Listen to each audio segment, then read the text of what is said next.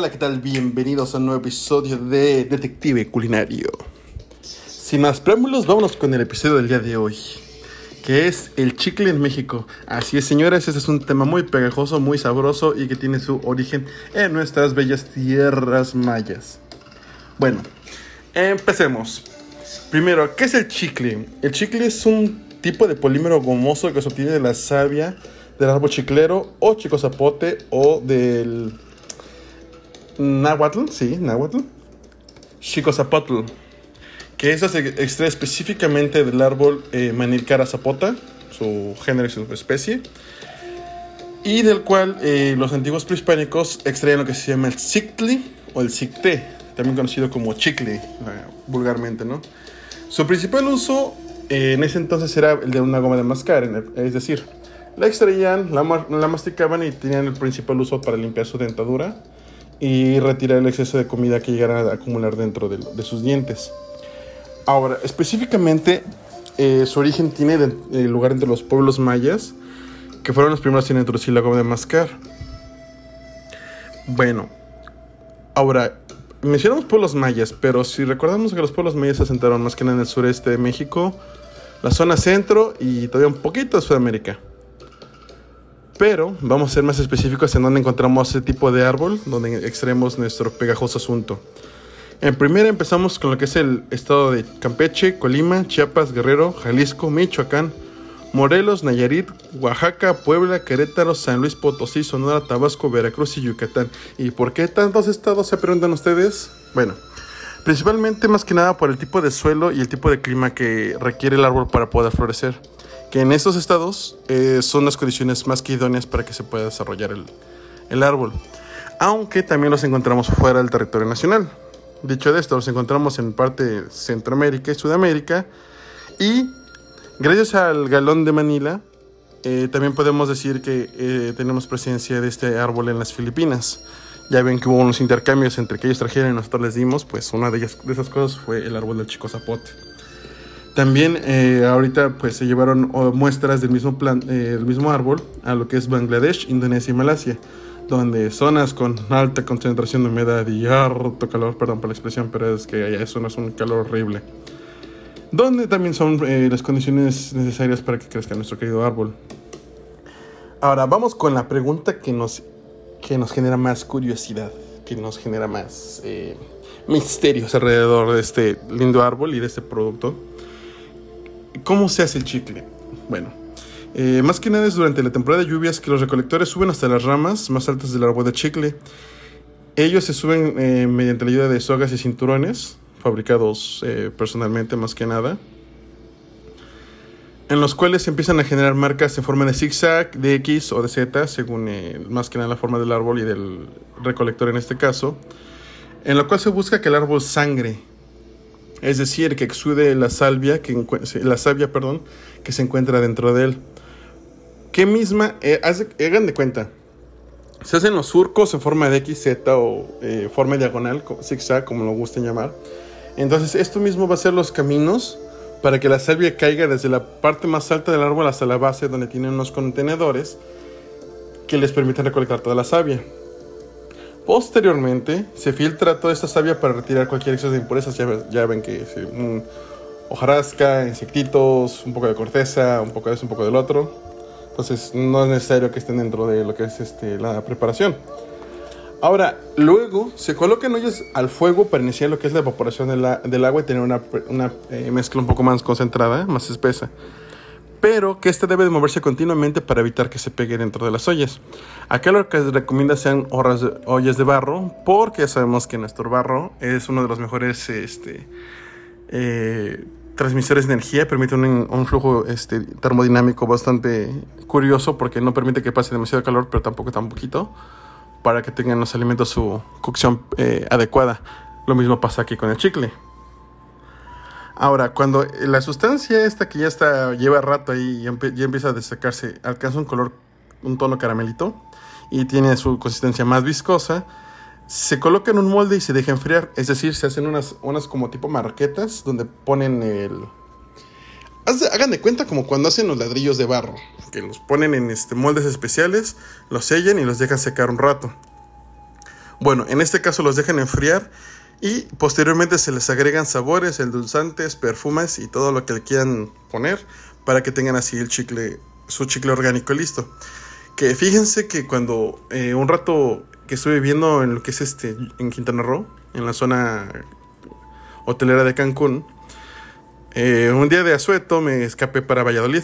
Y resulta que en Valladolid hay un señor que sí hace sus chicles y él mismo los vende dentro de los, eh, los diferentes eh, puestos donde venden recuerditos y cosas para que te lleves de que visitaste Valladolid, ¿no? Entonces el señor tenía varios chicles que la verdad el sabor no les dura mucho porque la materia prima no lo permite así, a diferencia de lo que consumimos actualmente. Entonces este sabor se le va muy rápido, pero la sensación del chicle dura bastante más tiempo que si compramos uno de una marca actual en cualquier tienda de conveniencia. Ahora, eh, ¿cuáles son los cuidados que requieren este tipo de árboles? Bueno, eh, como sabemos, las plantas mexicanas son muy duraderas, muy resistentes. Digo, nos han aguantado bastantes años, bastantes conflictos. Es por lo tanto que también ellos requieren sus cuidados. Parte de los cuidados es de que el árbol solamente se puede cortar o desangrar cuando alcanza los 25 años de edad. Es decir, cuando tiene la madurez suficiente eh, por los maestros chicleros para que pueda eh, sacar la savia suficiente, que luego van entre los 8 kilos aproximadamente por árbol. Y una vez que cortan y desangran el chicle, este lo tienen que dejar cicatrizar entre 5 a 8 años, aunque hay algunos otros autores que mencionan que solamente 3 años es suficiente. Yo considero que es más práctico de 5 a 8. Primera, porque así lo indicaron la mayoría de mis lecturas. Y segundo, porque es un periodo de sanación para que el árbol se... Eh, ¿cómo, eh, ¿Cómo hacer una comparativa apropiada? Por ejemplo, cuando nos rompemos un hueso del brazo, nos dicen que mínimo son dos semanas con yeso, ¿no? Pero por si las moscas dejamos que tarde un poquito más, casi un mes, para evitar que haya cualquier otro problema, que se me vuelva a zafar, etcétera, etcétera. Ya saben, un poco de paranoia. Pero en este caso tiene que ver más que nada con el respeto tanto al árbol y para asegurarnos de que también el... Eh, bueno, es que esa es una forma de verlo más filosófica, ¿no? Pero para que también se recupere de forma adecuada. Ahora, eh, vamos a meternos con un poco de historia y cómo surgió la popularidad del chicle. También los historiadores tienen cierta... Eh,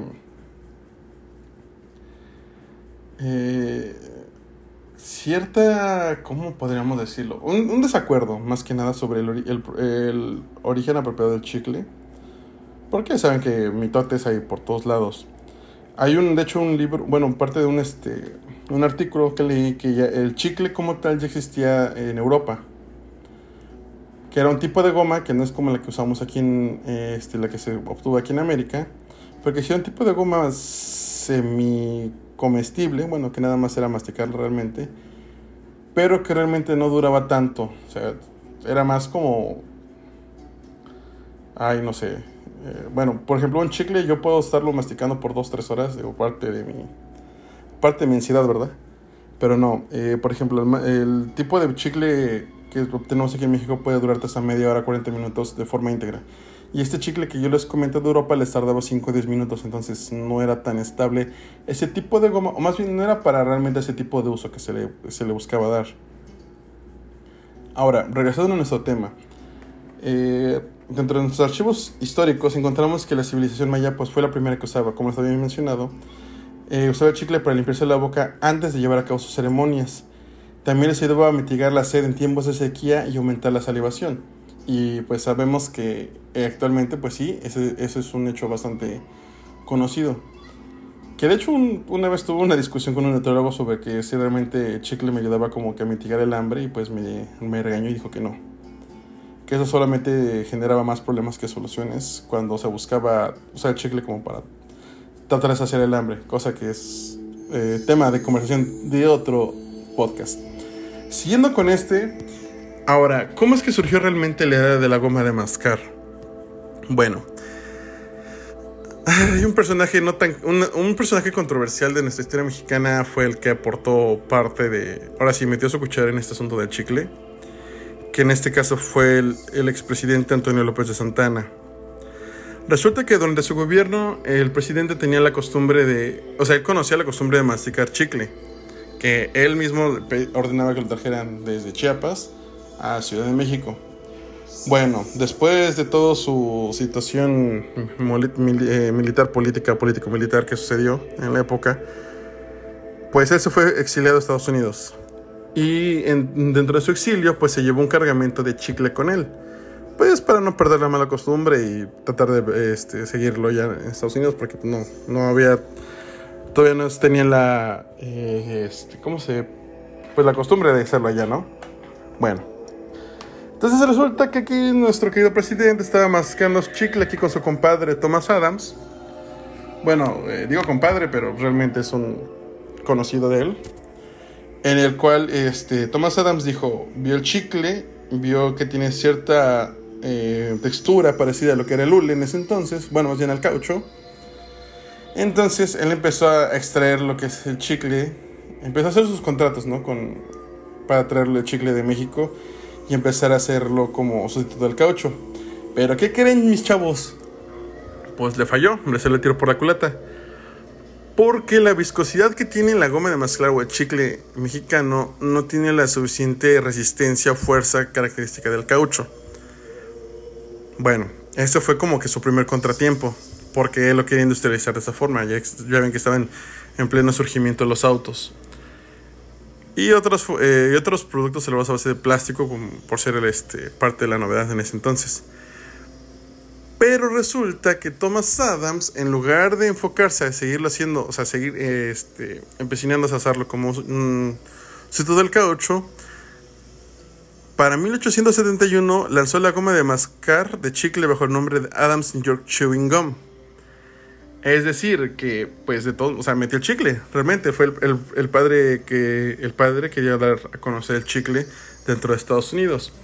Que hubo otro personaje por ahí, pero la verdad les debo el nombre, que según él también este pues empezó a hacer este este movimiento de dar a conocer el chicle, pero realmente el que se dio más a conocer por industrializarlo fue Thomas Adams. Porque también lo que hizo fue que estudió los beneficios que aporta el chicle. Dentro de sus beneficios tenemos que para ese entonces se tenía el uso de la parafina, la parafina masticable, que es como esos caramelos dulces que tienen una capa como tipo cera, pero que saben ricos. Y en este caso esos antiguos dulces no saben también por lo, por lo leído. En los cuales la parafina masticable se usaba para calmar la ansiedad, tranquilizar los nervios y ocupar los hiperactivos el dulce perfecto para mí. Pero, entonces, eh, Adams lo que hizo fue sustituir esto, este producto de parafina, que pues también considerando puede ser un poco intoxicante, digamos, la parafina, no son compuestos muy saludables que digamos. Entonces lo sustituyó realmente con lo que es el chicle. Pero tenía como que el chicle en bruto, no tenía sabor, no tenía eh, aroma, no tenía nada. Entonces, cuatro años después, en 1835, fue cuando decidió agregarle el jarabe de arce y regaliz para mejorar el sabor de la goma.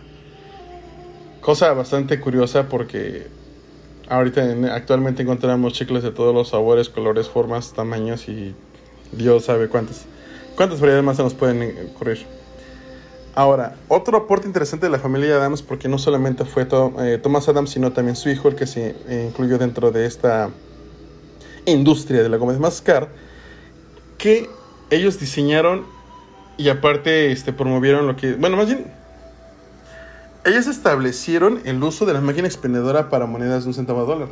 Es decir, que ellos ya fueron, los eh, fueron los pioneros, los primeros que sacaron los chicles en forma de pelotita.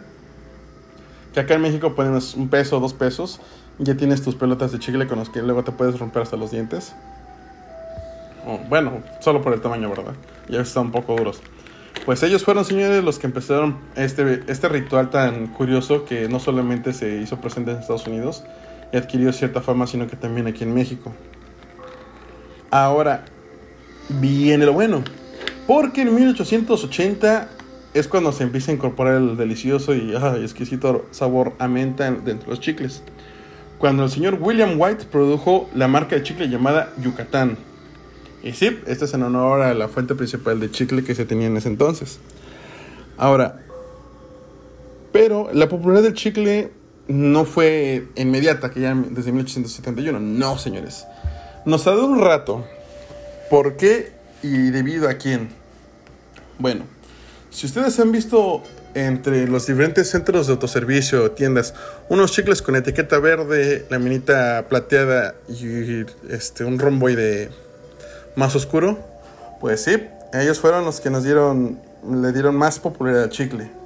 Estamos hablando de la marca de William Wrigley Jr., que también se llaman los nombres, aunque, eh, bueno, se llaman los chicles, pero que es un poco más complicado de pronunciar. Que esa se empezó a dar en 1915. ¿Cómo es esto? Este señor empezó a generar una fábrica allá en Nueva York, en la cual, para que su, producto vendiera, hizo algo bastante curioso y raro. Bueno, actualmente es un poco raro, pero en ese entonces fue como que la genialidad. En la cual envió una caja con tablillas de goma de mascar a todas las personas que aparecían en las guías telefónicas de Estados Unidos. Imagínate, apenas el teléfono lleva cierto rato empezando a usarse, ¿no? Ya empiezan a generar los números por casa, por cada familia. Que pues sabemos que solamente eran las gente este, de clase alta los que se podrían permitir tener acceso a este tipo de, de equipamientos al principio del siglo. Ahora tienes un libro con los números de registros y direcciones de todas esas personas. Y a todos y cada uno de ellos les mandas una caja de chicles. ¿Cuántos paquetes no tuvo que mandar el señor para poder dar a conocer su producto y que la gente diga, ah, mira, esto sabe bueno? Y pues sí, esto, este, esta cosa, esta estrategia mercadológica le, le, valió bastante al señor. Porque ya para la Primera Guerra Mundial se incluyó el chicle en las raciones de los soldados del ejército estadounidense. Que, si sabemos el conflicto eh, bélico que hubo en ese entonces, en este caso la Primera Guerra Mundial, pues eh, Estados Unidos mete su cucharota para variar.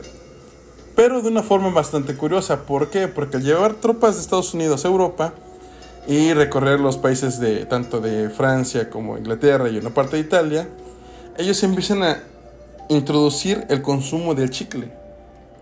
Es decir, abrieron un nuevo mercado por el cual Europa ya empezaba a, a consumir el chicle. Y adivinen quién eran los, primeros, los principales productores de chicle en ese entonces. Ding, ding, ding, ding, ding.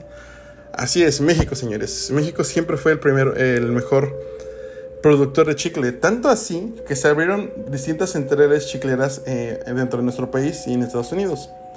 Siendo las principales y las más grandes Ciudad del Carmen, Progreso, Chetumal, Cozumel, Nueva York y Nueva Orleans. Esto por más que nada la ruta marítima que les quedaba pues relativamente cerca y corta para el transporte de la materia prima. Con Nueva York eh, dominaban lo que es la parte norte de, este, del país y Nueva Orleans dominaba lo que era la parte sur. Mientras que en Ciudad del Carmen, en Progreso, Chetumal y Cozumel, eh, ahí es donde se reunían todos los, toda la salvia, todo el chicle realmente, y de ahí los transportaban a Estados Unidos. Ahora, tuvimos un pequeño revés con eso de los chicles. Primera, por eh, los cuidados que requiere el árbol, y segunda, por el surgimiento de un sustituto sintético que pues, debió dar le vino a dar en toda la torre a nuestra producción de chicle, mejor conocido como el acetato de polivinilo. Bueno, este químico empezó a sustituir eh, de manera a gran, o sea, a gran manera lo que es el chicle tradicional, o sea, lo que es la savia. Por su bajo costo se puede producir mayores cantidades más en menos tiempo. Pero nuestro querido, nuestro querido pueblo no se quedó atrás. Porque para el año de 2002 se desarrolló lo que es el consorcio chiclero. Que más que nada es un tipo de... Eh, ¿Cómo poder decirlo? Es un conjunto de personas que se dedican de manera tradicional y cultural a la preservación y producción de chicle de los diferentes estados de la, más que nada son de la parte sur de nuestro país entonces, estas personas lo que empezaron a hacer era juntarse, establecer ciertos convenios sobre cómo va a ser la, producción, la, recolección, la producción y la venta del chicle a los diferentes productores, siendo los primeros y los mayores consumidores, en este caso Japón, Corea e Italia.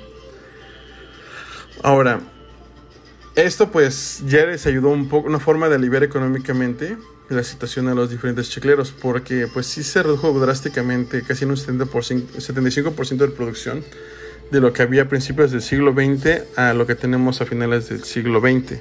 O sea, sí, sí hubo una, un descenso bastante drástico entre la producción y consumo de chicle orgánico.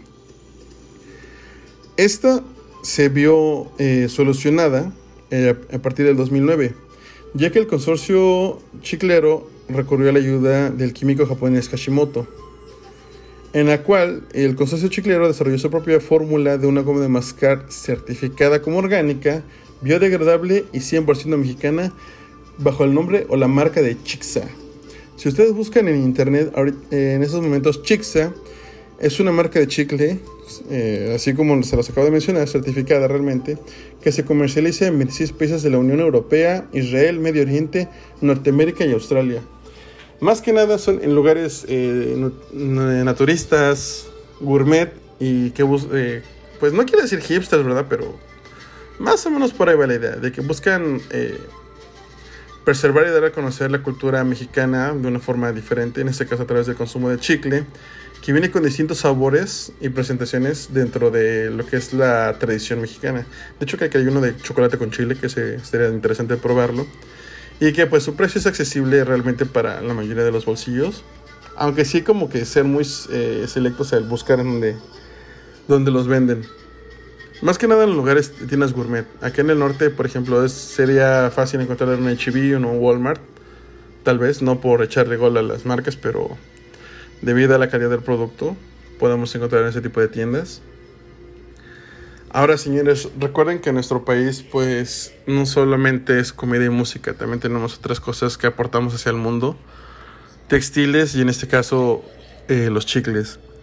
Muchos pensarían que el chicle, pues, realmente nació en Estados Unidos y, en parte, podríamos eh, de una manera subjetiva decir que sí nació en Estados Unidos, pero solamente su popularidad porque realmente el chicle es muy, muy nuestro. O sea, eso, es un producto muy mexicano que no tiene la suficiente difusión y que por este medio me gustaría que ustedes conocieran eh, realmente de lo que se trata, parte de lo que se trata de ser mexicano, sentirse orgulloso y saber poder salir, cruzar la frontera o cualquier frontera y decir, sabes que pues este es producto de mi país y nosotros lo traemos y aunque no lo mejoramos, este, aunque no se eh, o sea, defenderlo como realmente algo nuestro. Sentirnos identificados con, con, los distintos productos que tenemos y saber cuáles son, porque luego realmente también es eso, que hay productos que son de nosotros, pero no sabemos que son de nuestro país o pertenecientes a nuestra cultura. Y es algo bastante curioso y en algunos casos preocupante de saber o de no saber. Y parte de estos podcasts realmente tienen ese propósito de, de recordarnos de dónde venimos, por dónde hemos pasado, dónde estamos y dónde podemos estar. Porque si le seguimos dando eh, impulso y una mejora a los productos mexicanos, créanme señores y señoras, aliens y otros escuchantes, que México puede lograr llegar a estar entre los mejores países a nivel mundial en distintos aspectos, cultura, economía, eh, satisfacción al momento de vivir, no sé, pero todo depende de nosotros y paso a paso. Y eso ha sido todo por el momento, así es que señores, señoras, aliens y otros escuchantes, por favor reflexionen en lo que les acabo de comentar, lo que les acabo de decir, lo que acaban de escuchar y sigan escuchándonos en este podcast de Detective Culinario. Hasta la próxima.